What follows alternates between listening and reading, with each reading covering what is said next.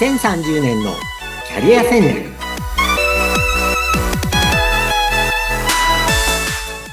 こんにちは。人材開発コンサルタントの山岸真嗣です。お相手役の相本幸子です。山岸さん今回もよろしくお願いいたします。よろしくお願いしますさあここまでにいろんなお話聞いてきました。あの、ブラック企業って一体どういうとこなのなんてお話も前回ね、登場したんですけれども、今回はどういうお話を伺ってまいりましょうか？はい。今回はですね、えー、偶然のチャンスを捉えるための5つのスキルとは？というお話をさせていただきます。はい。これはですね、あの、スタンフォード大学、アメリカのスタンフォード大学のジョン・クランボルツ教授という方が、えー、1999年に発表したプランド8分スタンスセオリーっていうのがあるんですよ。はい、日本語では計画的偶発性理論って言うんですけども、で、これがですね、今世界中のキャリアのこう専門家の間では、やっぱり一般的に、あ、これが素晴らしいよねっていうことで、あの、認められているので、えー、これをちょっとご紹介したいと思います。はい。で、これは何を言っているかというとですね、もともと、1980年代から90年代ぐらいに、いわゆるこう、キャリアとかキャリアアップとか、キャリアプランっていう言葉が、まあ世の中に出てきた頃はですね、えー、こういうことが言われてたんですよ。やっぱり若い頃から自分の将来なりたい姿を思い描いて、その目指す姿に向かって、計画的にいろんなスキルアップをしたり、こう、勉強をしたり、こう、戦略的に考えていきましょう。計画的に。こう言われてたんです。2000年より前ぐらいは。はい。で、それを目指して、例えば、経営学の大学院に行ったり、その、いろんなこう、途中で、こう、転職を意識的にしたりする若者って、まあ少なくともアメリカとかヨーロッパには多かったんですね。ところがですね、この、えー、スタンフォード大学のクランボルツ先生が1999年に全然違うことを言ったんですよ。はい。えっ、ー、と、何かっていうと、それまでに、そうやって計画を立てて戦略的にやっていくのがいいと思ってたんだけど、うん、実は成功した人のキャリアの80%は予想しない偶発的なことによって決定されるっていうことが分かったと。で、この先生はですね、あの、数百人の、いわゆる成功した人をインタビューして分析したんですよ。こう、キャリアの専門家として。はい。で、そしたら、あんまりね、こう、戦略的に、こう、計画的に考えても、その通りになってる人はほとんどいない。そうなんですよ。でね、あの、実際、皆さん、それぞれ振り返ってみてもね、そんな世の中予定通りにいかないじゃないですか。いや、試しがないです。うん。で、特にこう、2000年を超えてきて、世の中のこう、競争が世界中で激しくなったり、グローバル化が進んだりして、えっ、と、予想し、でき、予測できないことが増えましたよね。この番組でも以前お話したように。はい。で、大事なのは、何か偶然的なことがチャンスになることは多いんだけれども、その偶然が起こった時に、それをうまく取り込んで、キャリアを良いものにしていくために、普段からこう、今日申し上げるような5つのスキルが大事だと。はい、で、先にその5つっていうのを申し上げると、はい。1つ目、好奇心。うん、2つ目、持続性。3つ目、柔軟性。4つ目、楽観性。5つ目、冒険心。まあ、チャレンジ精神ですよね。はい。で、一つずつちょっとご説明します。えー、まず一つ目の好奇心。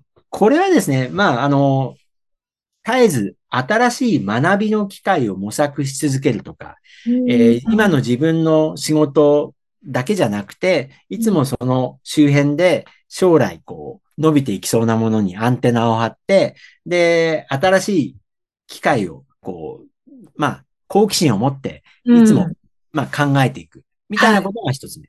はい。で、二つ目は持続性。これはですね、失敗に負けず努力し続ける。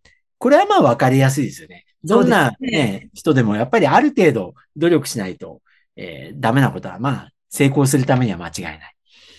で、私がですね、こう、多くのこのリスナーの方に特に申し上げたいのは、この3番目と4番目、次の4番目なんですけども、はい、3番目がね、柔軟性。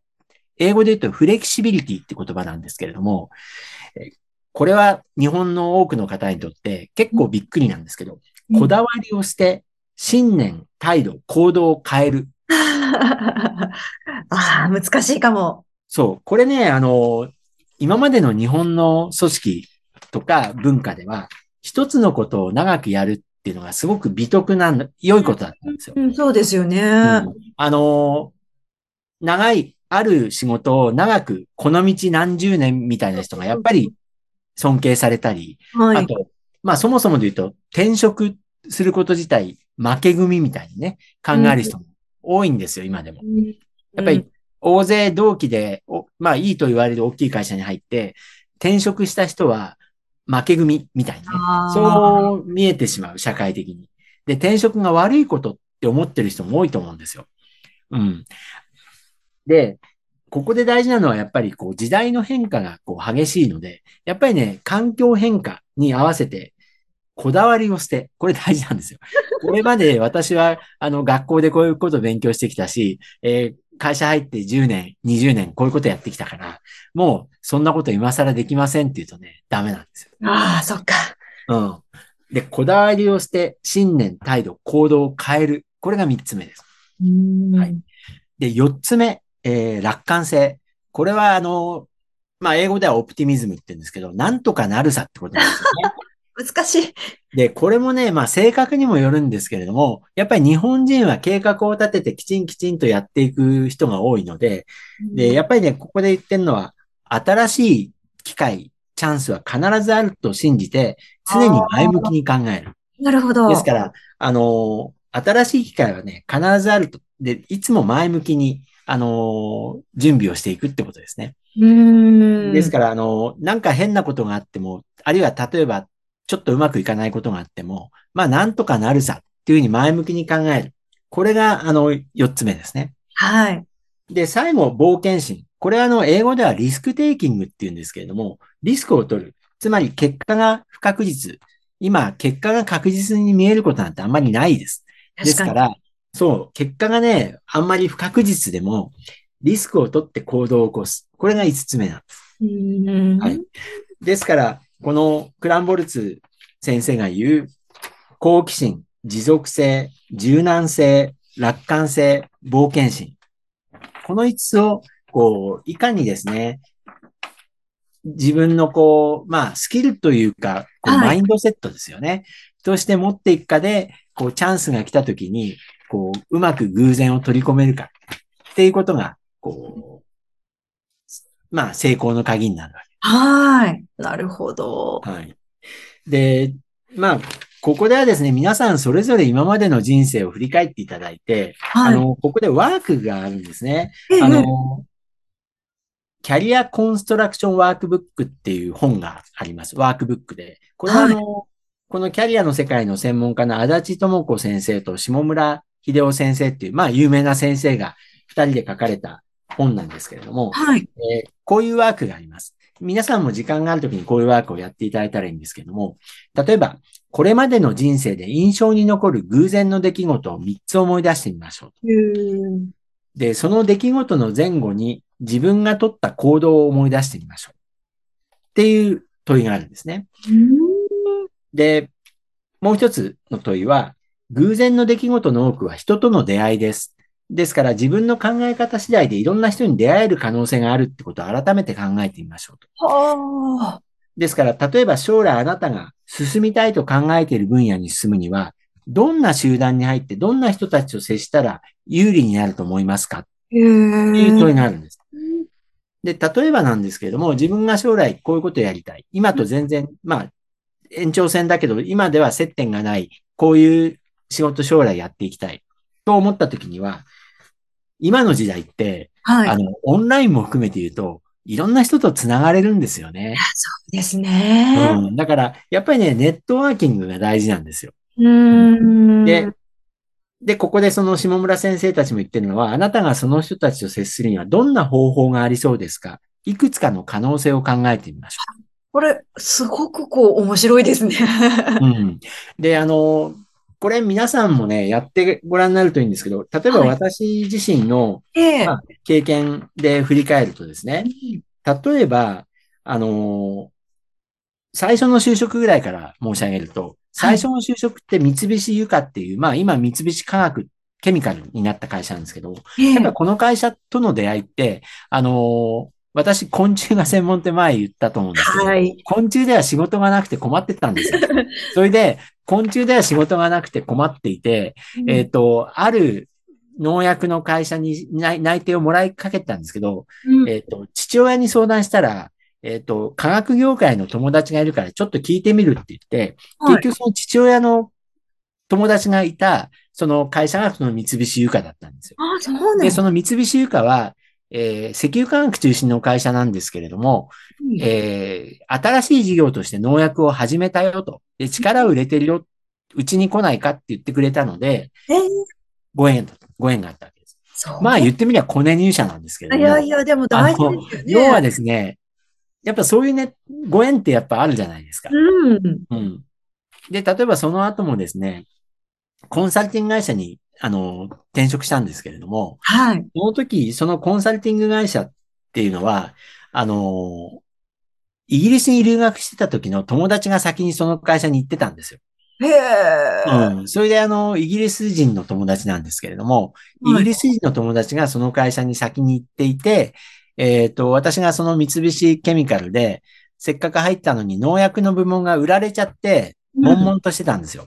ああ、うん、やりたい仕事がやれなくなっちゃったんで。そうでしたよで、ね。それでね、ちょっとその、コンサル会社どうかなって思って、でも怖いなって正直思ってたんですよ。うんうんうんで、その、たまたまそのイギリスの友達に会う機会があって、はい。聞いたら、えっ、と、アーサー・ディ・リトルっていう、まあ、製造業向けのコンサル会社なんですけども、はい。まあ、世界的にあって、その人はイギリスで働いてたんですけども、うん。僕が君推薦してあげるよ、君に合ってるよって僕のことを言ってくれたんですよ。へえ、すごいごうん縁。。やっぱりだからそれはね、ご縁なんですよ。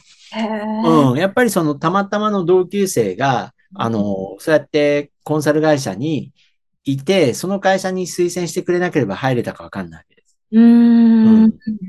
で、直近で言うとですね、うんあの、私今東京経済大学ってところで非常勤講師をさせてもらってるんですけども、キャリアのお仕事で。はい。これはですね、Facebook で、えっ、と、今自分はキャリアの仕事をしてるよって発信をしてたわけですよ。はい。そしたら、えー Facebook で今、まあ、昔の仲間とか何百人かと繋がってるんですけれども、その一人がですね、もう10年以上会ったことない、そはいの昔のコンサルティング時代に同僚だった人が、その東京経済大学の教授を今やっていて、うん、で、そこで今キャリアのえー人が一人定年退職するからどうって言って誘ってくれたんです。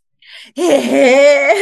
だからもう、すごい。Facebook ですよ、Facebook。へえ。うん。だからその Facebook で私がキャリアの仕事をしたいっていうのを発信してなければまず気がつかれないし、えっ、そうだと、そこでもう10年以上会ったことない。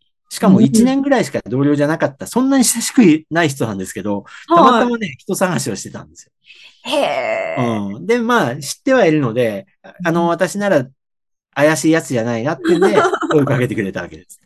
いやー、どこにきっかけがあるかなんて、これはもう予想できないですね。そうですよね。ですから、皆さんもね、あの、先ほどの問いのように、今までの人生で印象に残る偶然の出来事って、うん3つに限らずいっぱいあると思うんですよ。確かに。で、それを思い出していただいて、うん、で、結局その、今思い出せるってことは良い出会いだったはずなので、良あい出会いを作るためには、ーえっと、どんなことをその前後でやったかなとかね。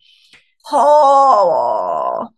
で、今後こう、何かやりたいことがあるときには、やっぱりなんか、知り合いを作るとか、うんなんか勉強会に入るとか、なんか資格を取るとか、なんかやらないと違う世界に行かれないじゃないまあ、そうですよね。変わらないですもんね。顔ぶれがね。はい。ですからそこをですね、ぜひ、あの、このクランボルツ先生が言うのはそういうことなんですね。結局その、誰でも、こう、次にやりたいことって、ある程度考えていて、好奇心を持って準備をしておく。で、そのためには、この、なんとかなるさって思って、自分から飛び込んでいく。で、準備として、そういうネットワーキングとかをやっておくと、チャンスが向こうから来た時に飛びつける。リスクテイキング。